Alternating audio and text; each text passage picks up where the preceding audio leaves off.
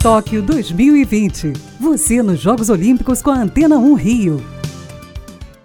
Com o fim das Olimpíadas, a gente já vira a chavinha para os Jogos Paralímpicos. E a 16 dias das Paralimpíadas, a gente vai falar sobre o sonho de quase toda criança do Brasil, que é ser jogador de futebol. E Ricardinho chegou no ápice do futebol de 5. Tricampeão paralímpico e eleito três vezes o melhor do mundo, o ala de 32 anos vem forte para Tóquio. É um sonho para todo atleta poder participar de uma Paralimpíada, imagina de quatro edições. A gente está muito ciente de que é um campeonato muito difícil, só que a gente treinou muito. Todos os atletas deram o seu melhor até aqui e agora está chegando a hora de botar em prática. Rio 2016 foi especial para Ricardinho. Vindo de lesão, o Ala se recuperou a tempo de garantir o título do Brasil em casa. Para mim foi muito emocionante. Foi um evento dentro da nossa casa, a torcida sempre lotou a nossa arena. E para mim também foi muito marcante porque há cinco meses antes da competição eu tive uma lesão bem grave, tive que passar por uma cirurgia.